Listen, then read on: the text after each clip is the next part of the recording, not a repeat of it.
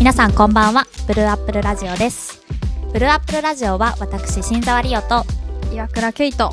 亀谷みのりが部活動的に行っているラジオです。主にジェンダーやダイバーシティのことについて気になること知らないこと知りたかったことをおしゃべりしていきます。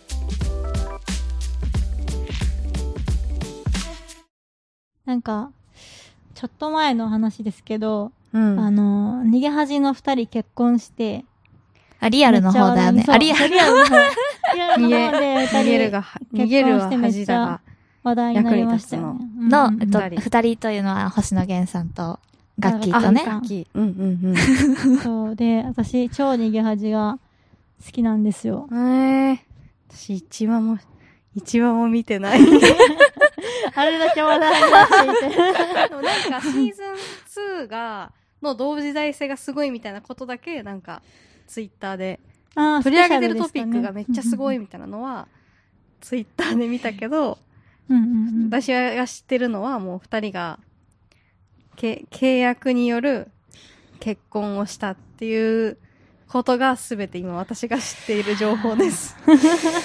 私でも新春スペシャルを機に、それで初めて見て、ずっと抵抗感あって、なんか、結構前に付き合ってた元彼が、みくりさんがリオに見えるみたいな話をしてて、それはどういう意味？それはどう、ガッキーに似てるか、そういう話じゃ一切なくて、うんどちらかというと、多分、言言動とかみ言動とかそういうことか。めっちゃ何でも論理的に話してくるみたいな。そうそうそうそうそうそうそう。みくりさんってそういう感じなんだ。みくりさんに見えるみたいな。多分、ね、なんか、小賢しい女だっていう風に、みくりさん自分で自分のことずっと言ってるんだけど、あ、そういう意味でなんだなっていうのを理解して、あ、で、ちょっと全然興味なかったんだけど、あの、新春スペシャルを機に、うん。抵抗感が、あ、こういうことかっていうのが分かったから、なんと見、見出したっていうのがあっへーだったんですね。たんで。すけど、まあ、それは雑談として、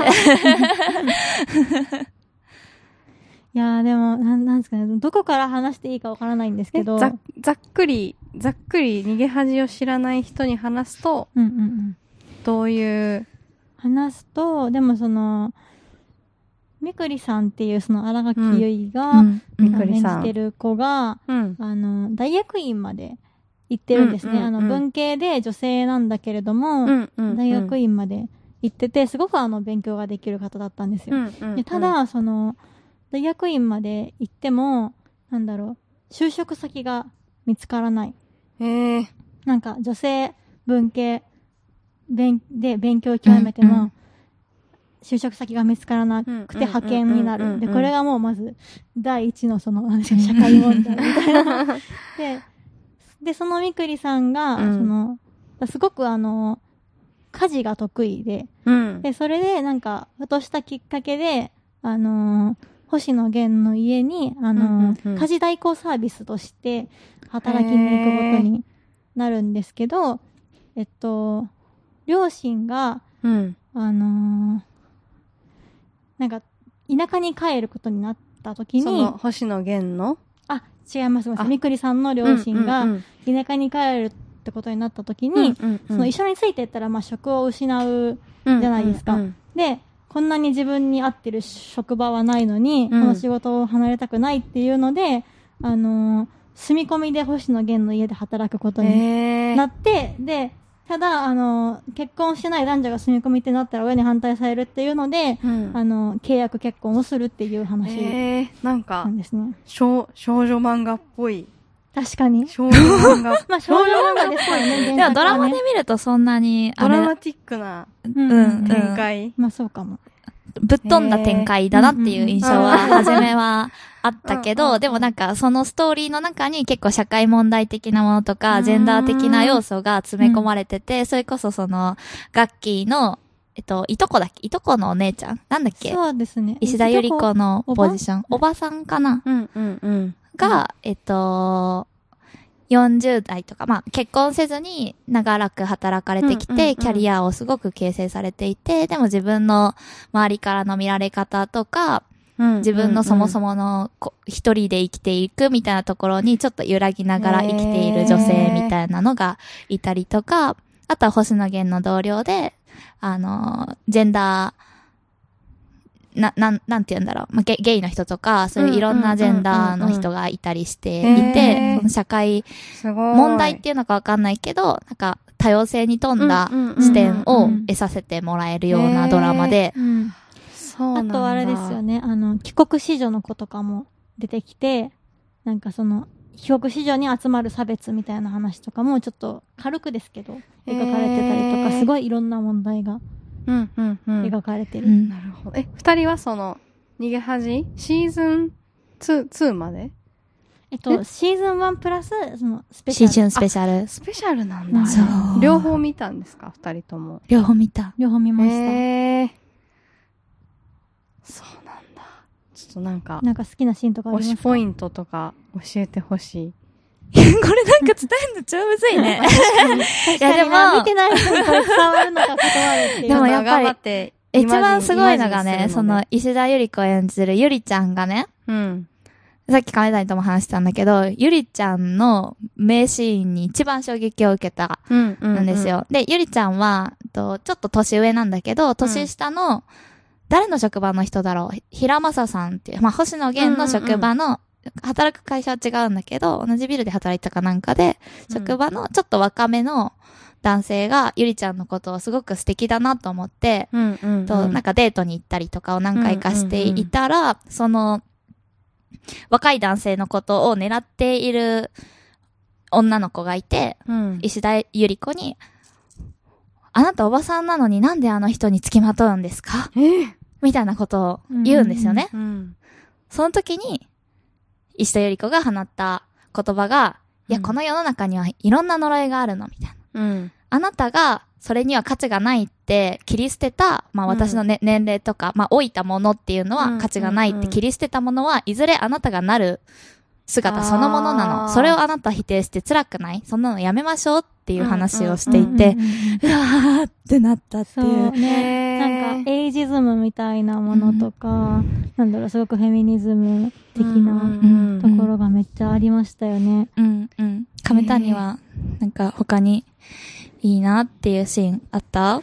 いっぱいあるんですけど、なんか、一番でもやっぱ代表的なのが、その、えー、みくりさんの友達が、あのーえー、結構家事を全般やらされていて、うんうんで、その、夫さんが、全然その家事とかしてくれないみたいな話をしてて、で、その、みくりちゃんのところはどうみたいに言ったときに、あの、みくりは、その、お金をもらってやってるわけじゃないですか、家事を。あで結婚してもお金をもらって家事を。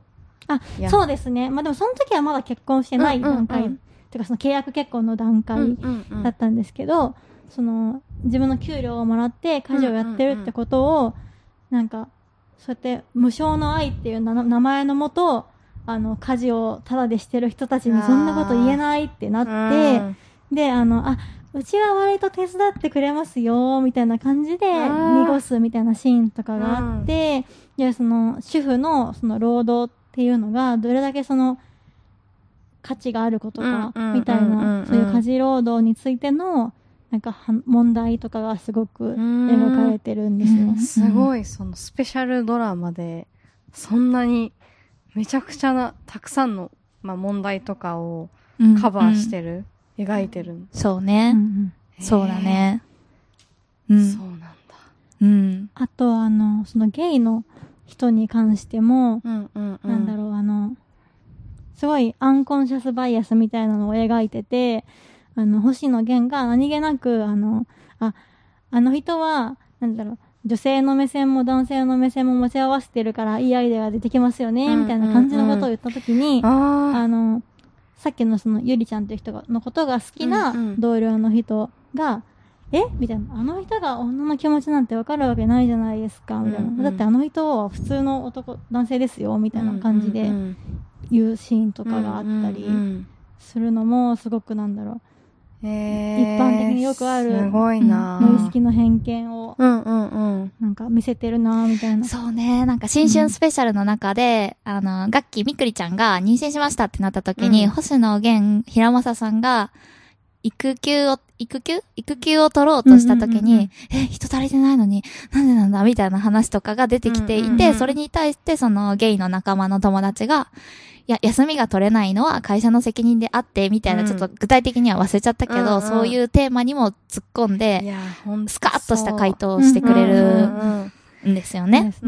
なんかでもその休みを取れる、誰がの休むかっていうのは、例えばうん。育休じゃなくてもび急に病気になるかもしれないし、ででもそういう誰が休むかわからない状況でも、あの、みんなで回してフォローできるような、あの、チームに、あなただったら作れますよねみたいな感じで言って、それ言われて、チームリーダーも、あ僕だったらできるよとしか言えないみたいな。確かに、それ私もちょっとメモしておこうかな。そう、なんかねか職場で、職場でというか、まあ、働き方の問題にも突っ込んでたりとか、家庭の、えっと、育児参画みたいな話とか、うん家事労働の話とか、なんかみんなの生活に潜んでいるジジェンダー問題みたいなところとかにも、なんか、誰もが当てはまるような要素が散りばめられていて、でもそれをね、その、新春スペシャル、そめちゃくちゃ多分視聴率が高い時期なのか、うんお正月って特に多分で、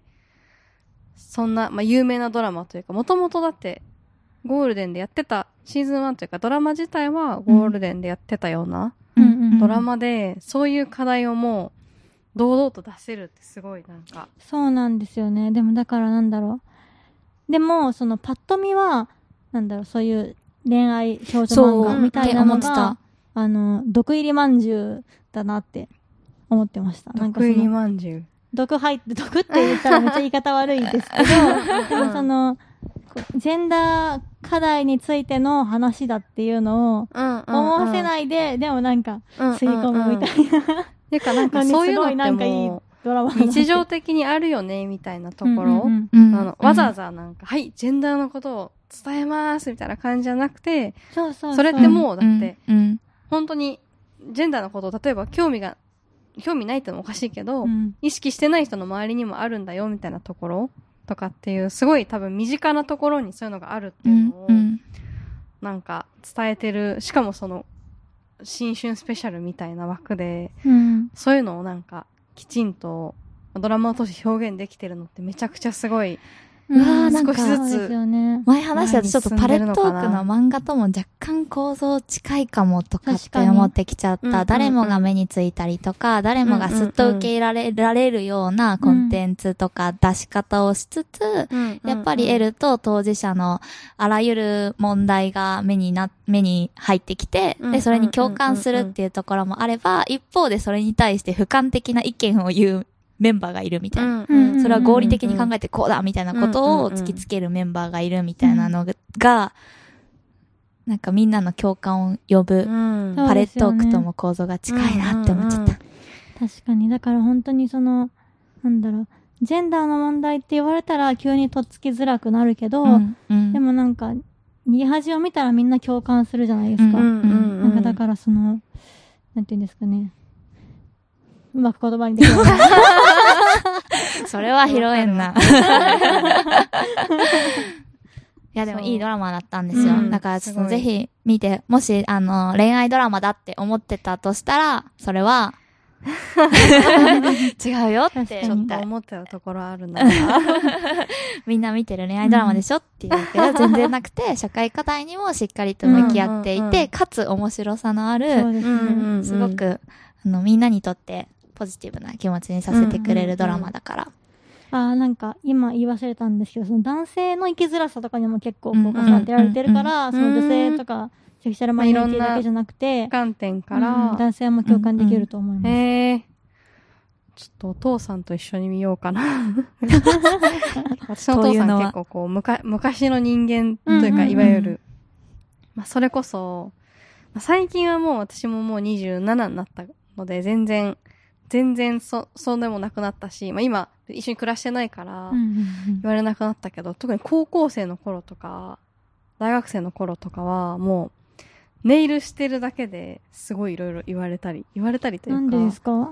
え、なんか、え、料理に入るみたいな、それこそ本当に。ああ、そういうこと？理由かえなんか、あの、ピアス開けるのも本当はダメだったんですけど、まあ、タトゥーまで入れてるのに？タトゥーをタトゥーはちょっと言ってないんですけど。ピアスも、そう、なんかまあダメっていうかさ、好きじゃないみたいな。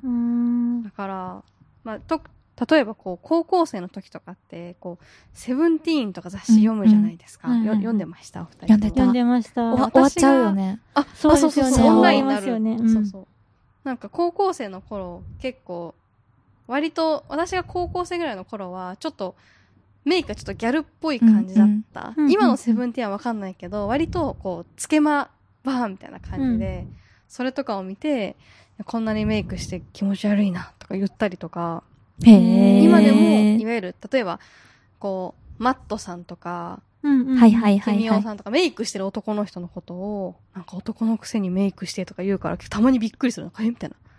えみたいな。新鮮にびっくりしますね、それ。劇場人物かと思ったみたいな。すごい、結構びっくりする価値観の違いとかあるから、もしかしたらちょっと一緒に見ることによって、うん。日常の中にそういうのがあるよっていうことを、うんうんうん。いろんな人がいるよとっともしか今当たり前に家事をお母さんがやってたけど、それってどうなのみたいな現実をパパに突きつけるみたいなことはできるかもしれない。一緒にドラマ見ようって言って、いいね。いいと思できるかいまもしれない。ちょっと、その作戦使ってみます。す。なんか、うちの母も保守だけど、逃げ恥はすごい好きだったから、おー、へえ。お父さんも見れるかもしれない。見れるかな？見れる見れる。うんちょっと一緒に見てみよう。ガッキーが出てるから。あ、いや、結婚した結婚したって言って。結婚したんだよ、二人って言って。ちょっと一緒に見ようと思います。じゃあ今日はこんなところかな。こんな感じですかね。また、見たら感想教えてください。あもしあの、きこのラジオ聞いてくださってる方で、あ、そうだね。ね確かに、感想とか、あそうそうそう。逃げ恥おすすめのねのここが好きだみたいなのをとかおすす教えてめのほしいですね。ドラマとか普通に教えてほしい。私はちょっと半年前の記憶とかで喋ってるから。間違いない。もっといいとこありますね。そうそう、そういうのとかね、教えてほしい教えてほしいなと思います。じゃあお便りもお待ちしてます。じゃあまた次回のブルーアップルラジオでお会いしましょう。はい。ありがとうございました。バイバイバイバイ